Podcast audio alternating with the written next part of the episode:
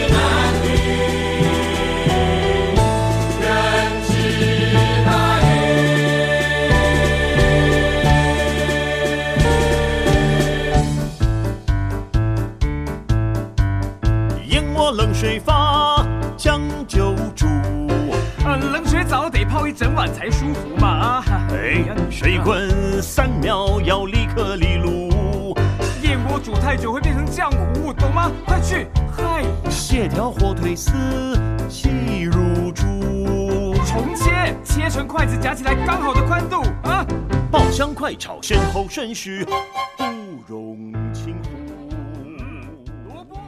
你所收听的节目是歌舞实验室创作俱佳的时间呢？咖啡猫会为朋友们邀请到和我一块一样都是热爱音乐剧的好朋友。他可能是音乐剧这个行当的表演工作者，可能是一个死忠的支持者，也有可能是指导许多人走上音乐剧这条路的教学工作者。今天要来邀请到的这位好朋友，其实基本上也是咖啡猫各个节目的资深老友，也是很多听众朋友很喜欢的音乐人。先来欢迎歌手史英英，英英好，Hello，咖啡猫你好，各位亲爱的听众朋友们，大家好。讲到我们相识的起点，事实上真的跟音乐剧有关系，没错。然后能够驾驭音乐剧表演的人。事实上，他就要有各方面的能耐。好比说，他基本上一定要是一个歌手嘛，对不对？所以，呃，我们这么多年来，我介绍音乐，然后你从事音乐表演，我们就友谊关系，好，就继续的给他延续下去。今天在创作居家单元啊，回到空中的时候，我们先听到了一首歌。这歌呢，算是去年的时候啊，我真的好开心哦。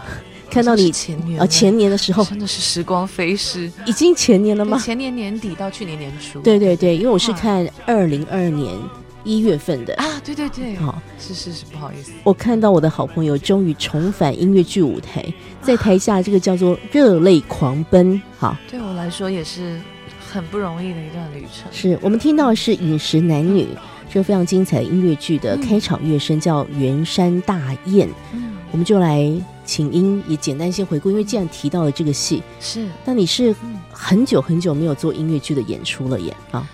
对，这当中，嗯，因为自己有一些其他的发展的，呃，对对自己的歌唱可能有一些其他的想象，然后音乐剧里面，嗯，总是一直觉得自己在演技或是舞蹈方面都。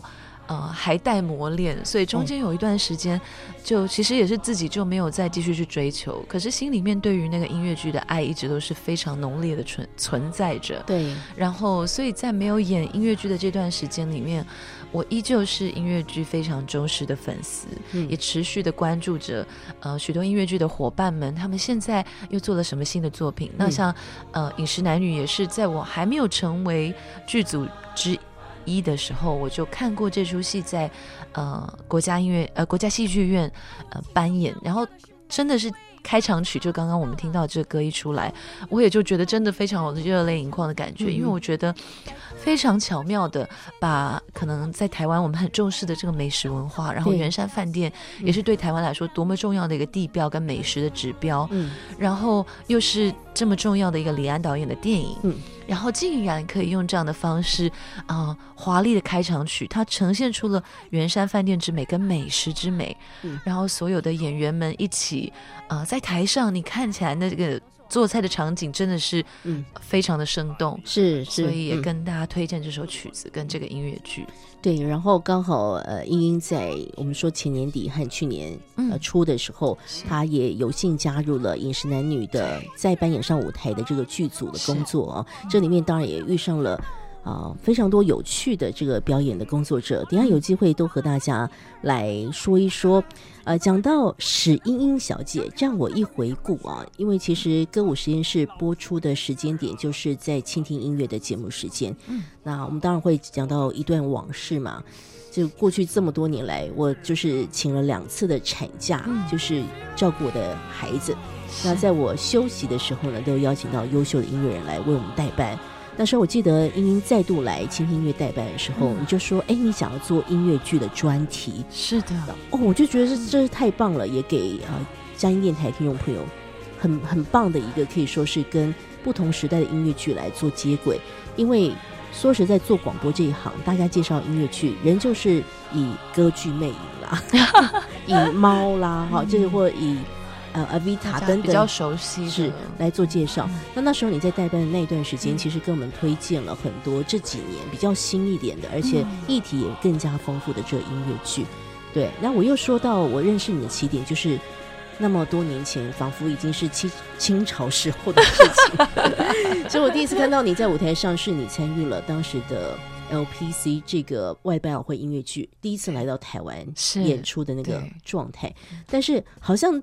没有认真的问过你，到底为什么你这么喜欢音乐剧？哎，哦，音乐剧哦，我觉得，嗯，它真的是很多不同种的艺术形式的结合，嗯，然后有有歌有舞，嗯，然后音乐，所以我每次当。我每次看音乐剧都会觉得非常的赞叹，哇，怎么会有这么多种的才华一起在舞台上迸发出来？你还记得你最起初看到什么音乐剧？对你来说其实是非常的。惊艳的吗？因为譬如说，像我现在问到比较年轻一点的这个乐迷朋友，他们都说他们认识音乐剧的起点都是在国中的音乐课里面，老师闲来无事就播了一段歌剧《魅影》，播了一段什么啊给他们看。然后，因为我在我成长，其实我没有那个经验值，因为我们以前就是有点被就是要求要读书了，就是学校的音乐课也被拿去做别的科目使用嘛，好。比较没有那个经验，你你自己呢？回想起来，对我觉得很多时候，不管是某一个呃歌手，或者是某一个音乐的类型，某个艺术类型，我们可能都有被电到的那个 moment 嗯嗯。那我觉得我一开始当然在台湾，其实还没有机会看那种。呃，现在可能有很多机会可以看完整的音乐剧的演出了。对，可是当年我记得还是比较多看那种呃音乐剧选曲啦，所以不会有很华丽的呈现。但是那个年代刚好，因为我哥哥很喜欢听音乐，然后也听各种的音乐，所以其实是由他介绍给我。我是先从从听 CD 开始，所以那个时候当然就是我们熟悉的那些呃《Phantom of the Opera》歌剧魅影，或是《悲惨世界》。嗯，对。然后所以有机会到英国去游。学的时候，我第一次看到当然就是，嗯，悲惨世界，然后也震惊于，呃那个舞台的运用，是。它可能会从不同的地方就有人哎从那边又冒出来了，然后在同一个舞台上分割不同的时空，嗯。呃，但是你丝毫不觉得混乱，对然后有不同的音乐的主题，因为它不同的主题代表代表了不同的人的个性跟心情，嗯。然后交织在一起，却是这么的和谐。是，所以就是，虽然那个时候当然学生买的是最便宜的那种，呃，partially obstructed 那个视野受阻区，是，可是就、嗯。啊头还要低下来看，但是就觉得看的真的非常的感动。已经很满足了，对对不对？嗯，那也在那次的游学的过程当中，第一次看到了 LPC，、嗯然后就觉得哇，那跟我原本在台湾听的这些 CD 里面想象的音乐剧又不太一样。是这么小的编制，四个人，呃，四个人演这么多的角色，嗯然后一个一把小提琴，一个钢琴，就可以这么丰富的声音表情。是，所以嗯那也，嗯，LPC 的确对我来说也是一个音乐剧的起点。如果有第一次听到我们在谈论音乐剧的听众朋友，我们还是很快速的说，一直提到了 LPC 的这个作品是一个非常经典的外老外百老汇的音乐剧，是在许多史上第二长寿的外百老汇音乐剧，而且现在还是世界各地的人是。都还持续在演，对不对？翻哦译成不同的语言。没错，嗯。然后这个戏从大学的时候进到英英的生命当中，那英英在那次留学觉得太喜欢了，嗯，就把这个戏带回来给台大外文系的外文系的同学们，就说：“哎，我们一起来做吧，哈。”是。在先前我们曾经谈过那时候你们疯狂的事情，就是你听歌词，然后另外一个我们的好朋友林梦会听曲子，对，听歌词其实是发下去，好多的同学一起听。你们是台因为真的很多词，要听完才能毕业，是不是？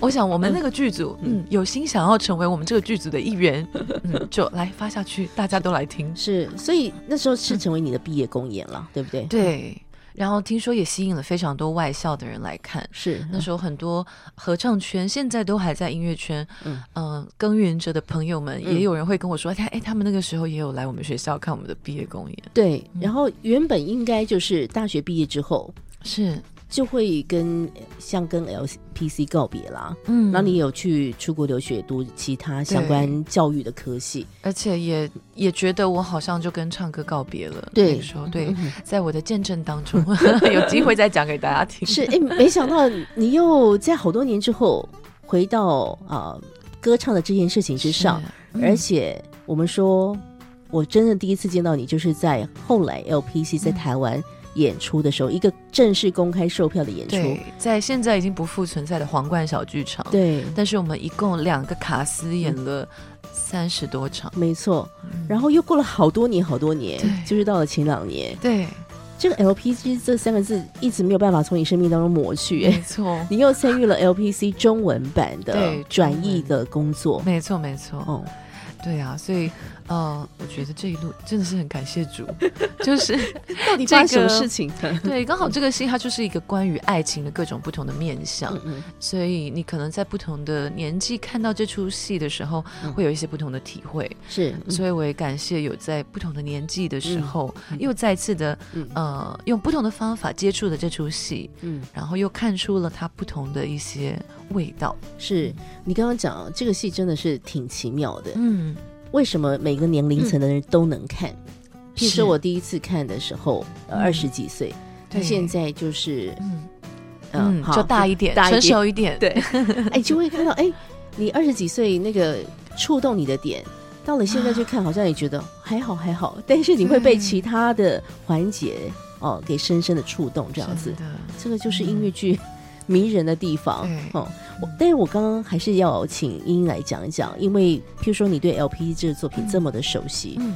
你已经这么理解它英文啊、嗯。在这个西方人眼中，它可能文化各种的这种嗯诠释的方式。是。但后来你加入中文版的转译工作，嗯。你现在回想起来，因为其实这中文版非常了不起，我已经无法计算它到底演出几几场了，又又好几好几次的又回到舞台之上，是。总要做一个针对你做嗯。LPC 中文版转译，给给他一个小小的感想吧啊，嗯，我们当初一起转译，我们是有一个转译小队，嗯我找来了呃我们的好朋友，嗯嗯、作词人，同时也是知名的作家。他要是听到我们这样讲，可能会觉得很不好意思。对，知名的作家对啊，李文轩小姐，国际书展大奖的获没得主。OK，对啊，所以找到他一起来呃做这件事情，嗯呃，然后同时也加入了风戏月的两位呃又帅又有才华的总监，呃，就是王希文作曲家王希文跟呃李琦制作人李琦。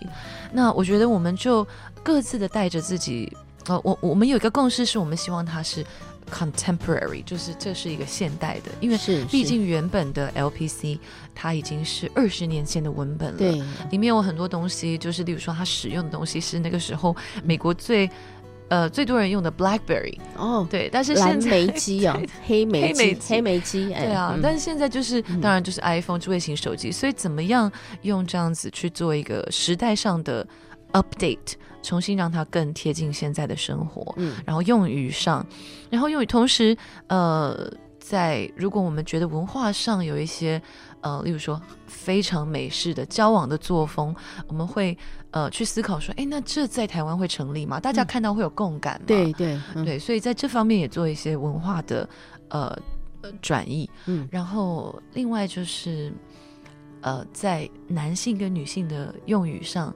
因为里面有很多是讲两性之间的关系，是。那我们又怎么样去嗯。呃让它更贴合台湾人？嗯呃，如果是一个男生讲出来的话，哎，怎么样比较像？所以我们这个小队里面有两男两女，我们都觉得这是一个蛮嗯 balance 的组合。是嗯这 LPC，我相信他还可以继续的演个五十年、一百年，嗯因为他讲的就是呃爱，爱，关于爱的这件事情。然后在每个时代，当然会有不同的可能生活的模式。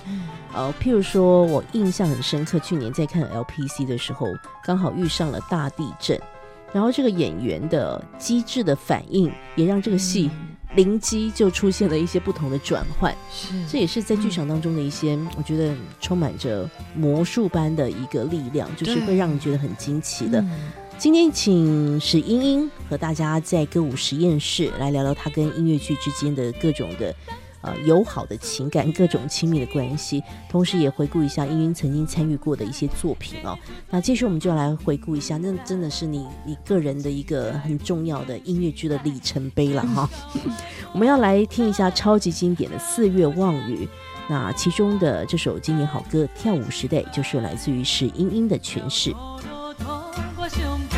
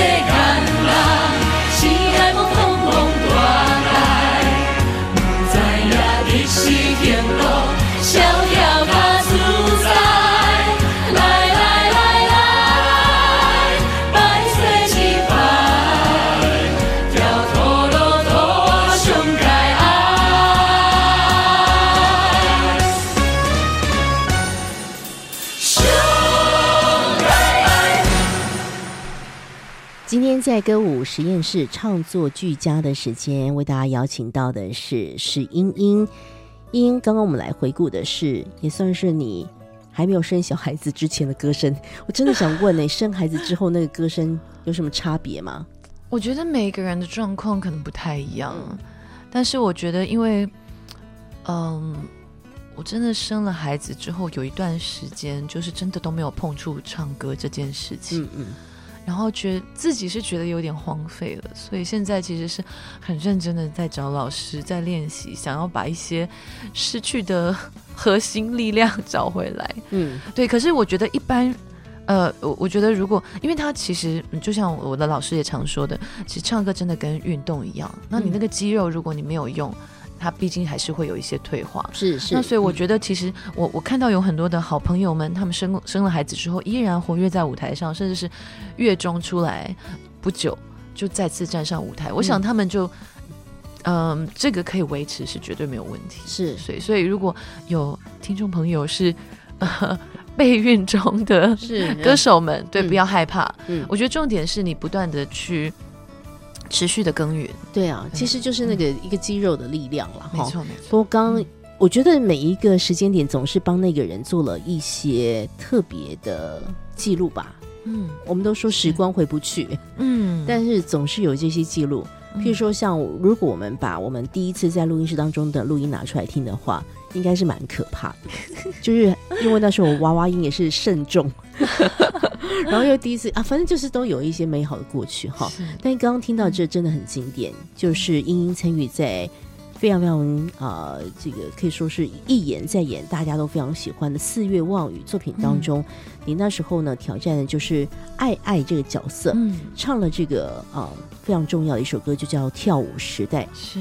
虽然其实已经蛮多年之前了，嗯，但往事历历在目啊。真的是历历在目哎、嗯因为那时候对我来说是第一次，呃，算是我从上班族转职成为歌手之后的第二部音乐剧，嗯然后第一次跟伙伴一起去巡回，对对，然后第一次站上大舞台，所以呃，一切的一切真的回想起来都还是蛮清晰的，嗯嗯然后也很感恩是可以参与在一个这么样讲台讲述台湾故事，因为他讲的是邓宇贤老师对，的故事，嗯嗯，所以嗯，他也捕捉到了除了邓宇贤老师个人的故事之外，也是台湾很重要的一段历史。是，嗯所以其实对于参与在其中的我们，很，尤其是当时的导演，呃，杨世平，他每一次在开演之前，他都会把我们召集在一起，然后他会讲一段很让大家很感动的话。其实真的是让我们对于呃传讲历史，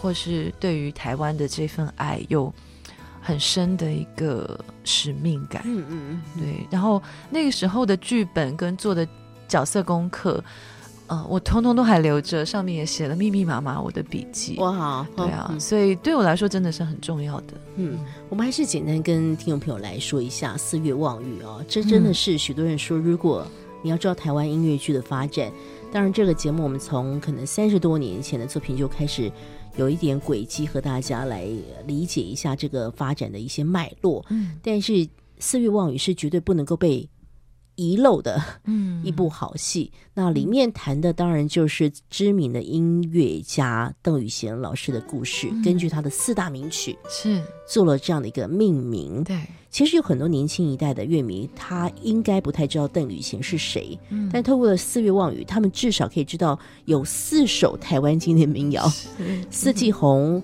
然后月夜愁、月夜愁、望春风、雨夜花、雨夜花，哈，其实都是跟四月望雨有关系的。嗯那这里面当然就谈他个人的感情关系，当时他在从事这个歌谣创作的时候，他面临的整个时代的背景等等哦。是那英英你自己回想起来，因为那时候你说也跟了好几场的这个在各地方的巡回，是那时候一起合作的伙伴们其实蛮多，现在还是都活跃在舞台之上。哎，没错，嗯。呃，主角易瑞，对，嗯。对啊，他也嗯，他很厉害，他可以一直演。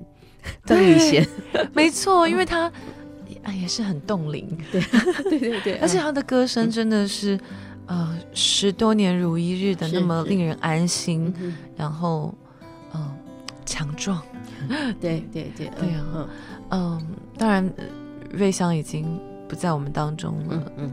对，但是非常的想念他的歌声。我想他演绎的这个纯纯有他特殊的呃韧性，是嗯。对，跟呃婉约，嗯。对。然后当时也是在《四月望雨》当中，呃跟好朋友，其实，在另外一个音乐会里面已经认识了我们的好朋友杨丰燕。是也是一位主内的弟兄，非常棒的福音歌手。嗯。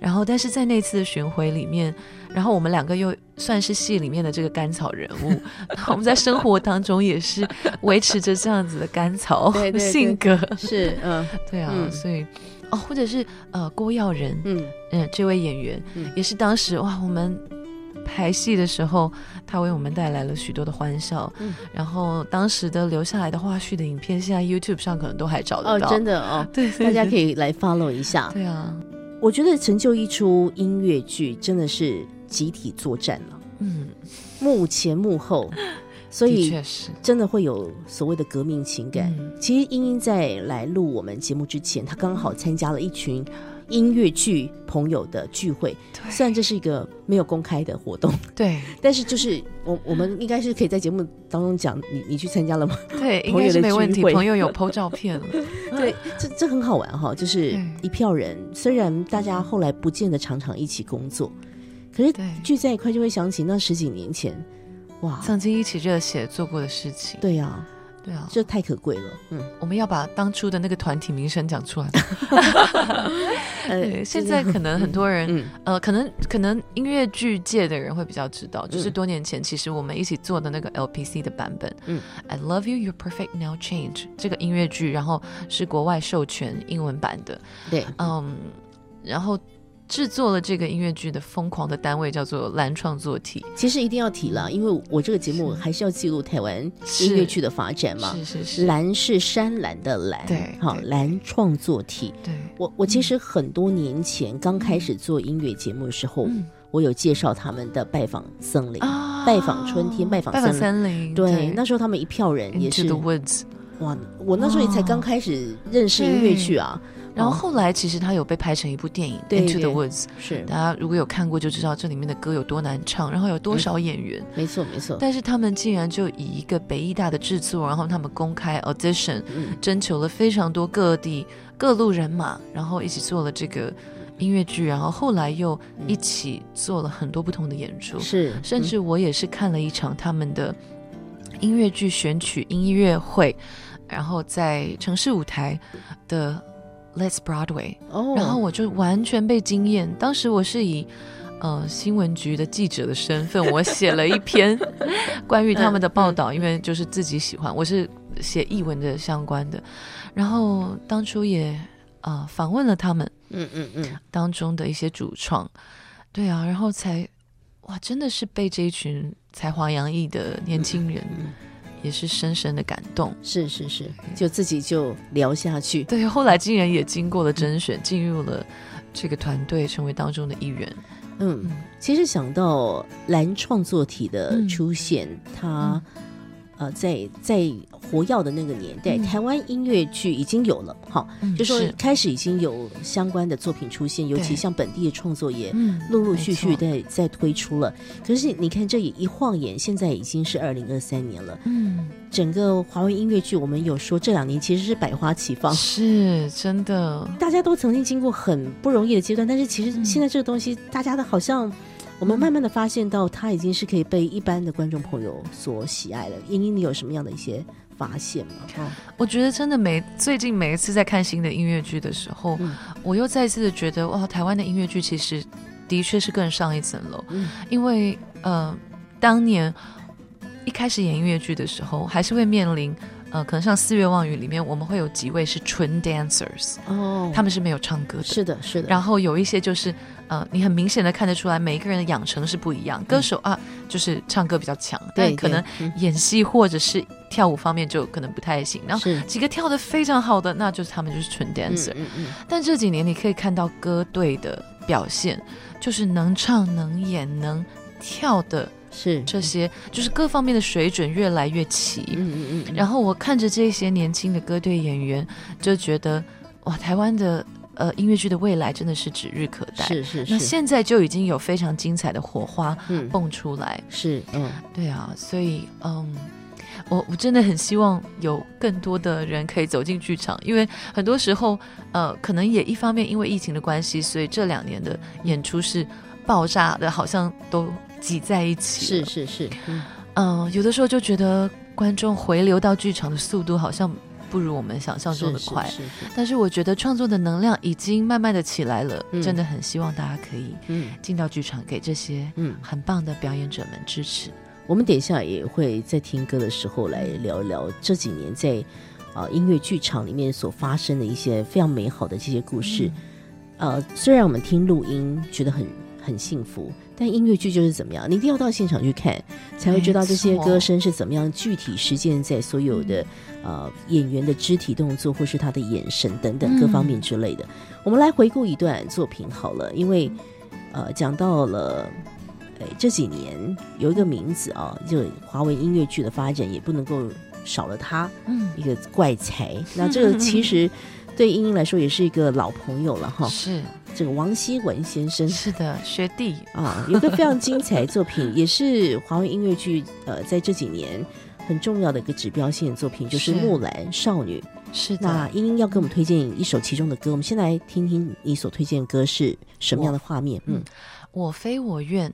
那这个就是木兰要去从军之前，嗯，心里面有很多的内心戏，她有自己的一些梦想，呃，可是可能又承接着一些家庭的压力，嗯。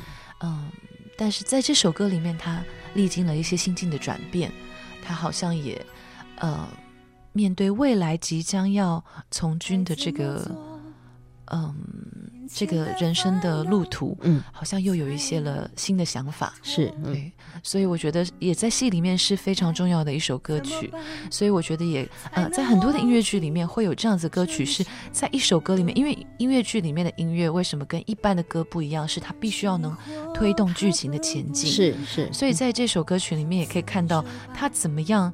有心境的转变，以至于推动到剧情的前进，嗯所以跟大家分享这首非常动听的《我非我愿》。好，我们来听这首来自于木兰少女的精彩之作。每一个人都说自己没有选择，而我却是选择下的唯一牺牲。究竟有人真正知道，还是没人愿意在乎？有谁能够告诉我未来是什么？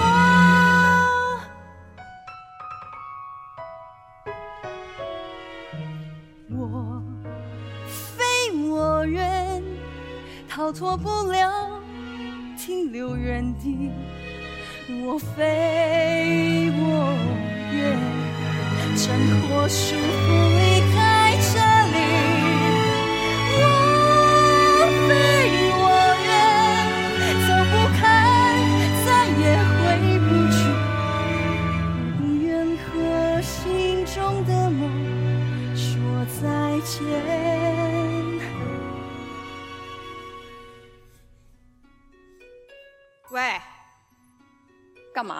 你一定要去。你凭什么命令我？如果我是你，重点就是你永远不会是我。你可不可以学着听别人说话那？你可不可以学着说点人话？好，我知道你不喜欢我，也对我的行为很有意见。但你看我，看看我啊！你现在是这个家里唯一一个还有选择权的人。早点回家吧，妹妹。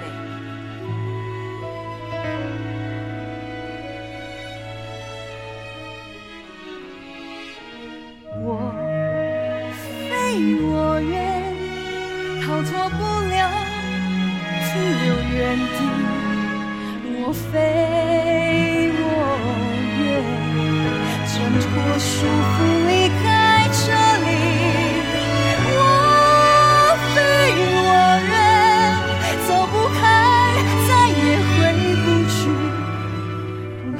放弃任何希望。只要看清楚内心的恐惧，我可以勇敢去追，也可以尽情去飞，只要我愿。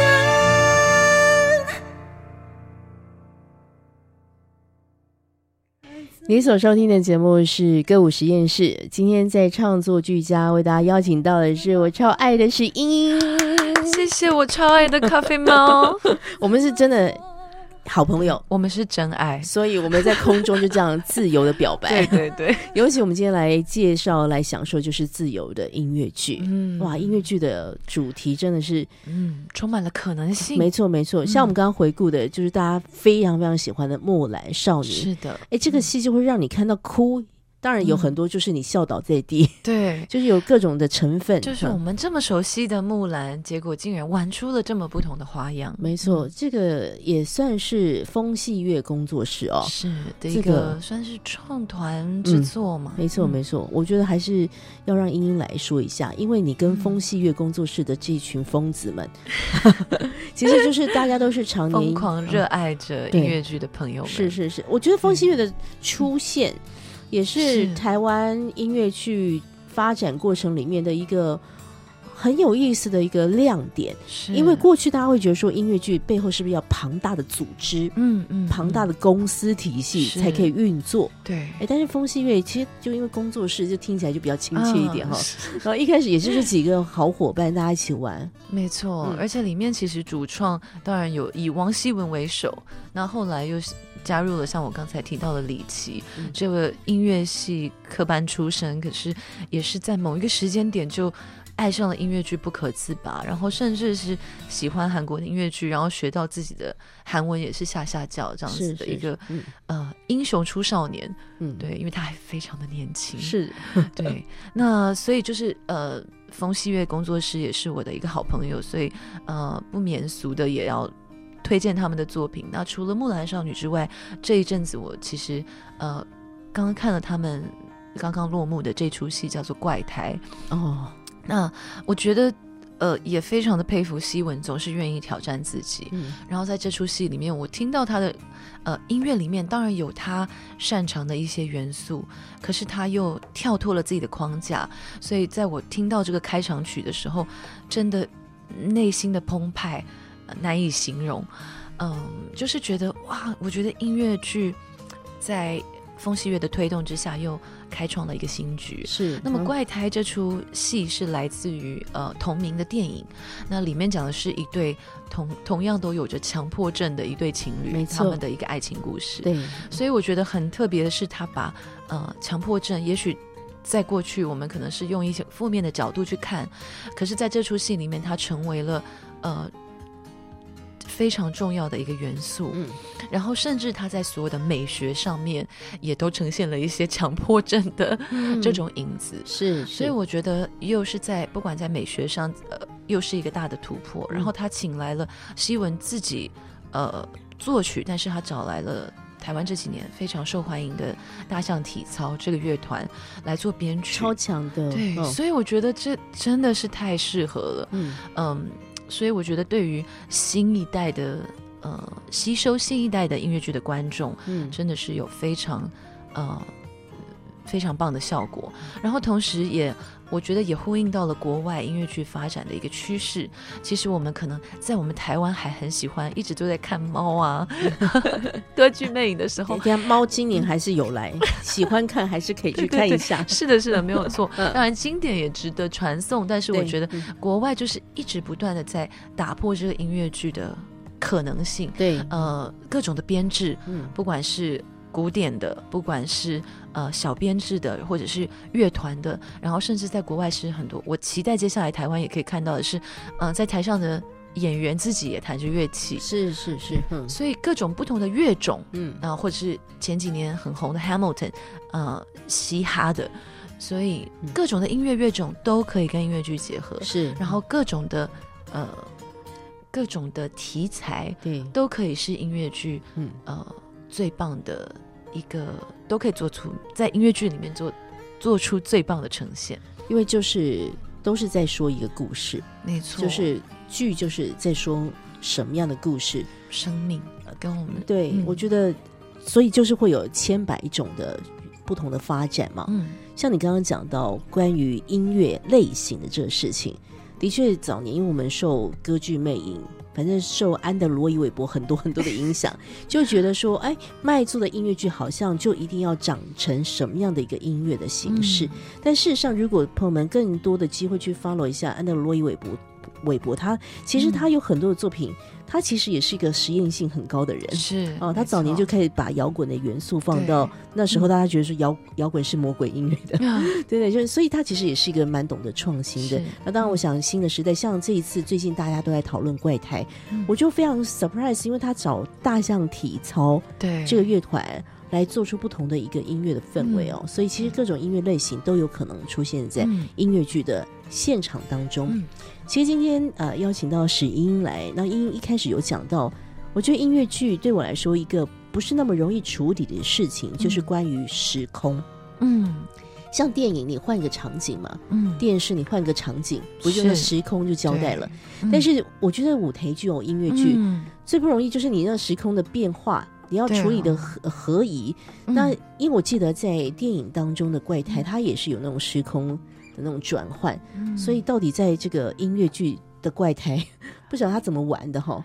其实我没有看过电影版，是。但是我觉得，嗯，音乐剧里面有非常多新的手法，对对对，然后当然有一些也是可能在其他的剧里面看过，可是他又用，呃，他又玩出了一个不同的、嗯。新的创新的方式。是。然后我觉得在怪胎里面特别为大家所赞许的是歌队的运用，哦哦哦，歌队在这出戏里面也是布景，嗯，也是路人，哇，也是嗯。嗯、你心里面的那个声音。是。也是对，就是非常非常的有趣。然后，嗯就像我刚才也提到的，这些歌剧呃歌队的嗯，呃他们的各方面的能力也都是齐备的。是是是，然后，尤其他们在唱歌的时候，那个卖力的挥洒，哇，就觉得他们对表演、对歌剧呃对音乐剧的爱，嗯真的是嗯完全的看得出来。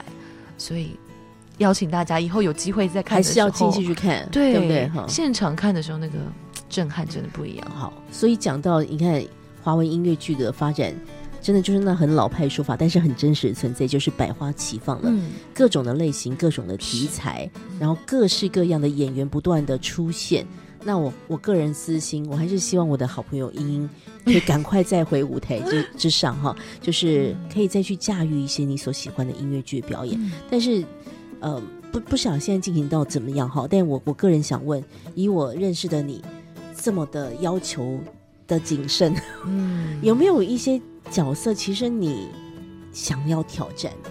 然后我们就公开来跟所有的剧组这个告白一下，如果你们需要这些角色的话，石英想要挑战一下。我也很好奇啊，嗯因为嗯像《饮食男女》，你演的就是那个也是渴望爱情嗯。的一个女人，是。在 O LPC 也是渴望爱情，那在嗯。跳舞时代就是甘草人物嘛，是。勾追勾追啊那、嗯嗯。哦啊，你你你你有没有想要演？其实还没有驾驭到的。对，当然，因为其实我自己也没有演戏的一个养成，所以对自己的演技，嗯，我我我觉得我我会很用心的去体会这个角色有可能的心境变化，嗯，因为就跟自己平常，例如说我看戏的时候，也会帮他做很多的心理分析，对啊，所以当然也是嗯呃会期待自己能够有不同的呈现。嗯那如果还有机机会的话，我觉得两个方向，第一个是希望可以演一些适合小朋友看的戏，哦，一方面是这几年自己都在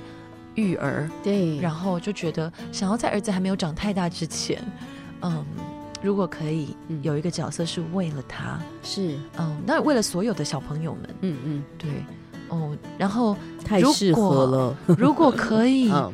唱跳的话，因为自己去看儿童剧，然后看到跟自己同期同年的一样，也都是哎呀步入中年的这些 好伙伴们，他们也又唱又跳，然后觉得很羡慕、我现在突然想要哎向钟小丹致敬哎，真的太可爱了，就是太喜欢了他的兔阿姨。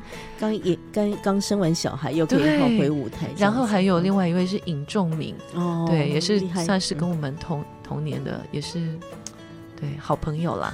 对，所以这个对，如果有机会唱跳，嗯，非常期待。嗯 OK，然后另外一个是想要演一个角角色戏，呃，情绪张力很大的角色，因为我觉得我是一个蛮压抑的人，对哈，内心是很澎湃的。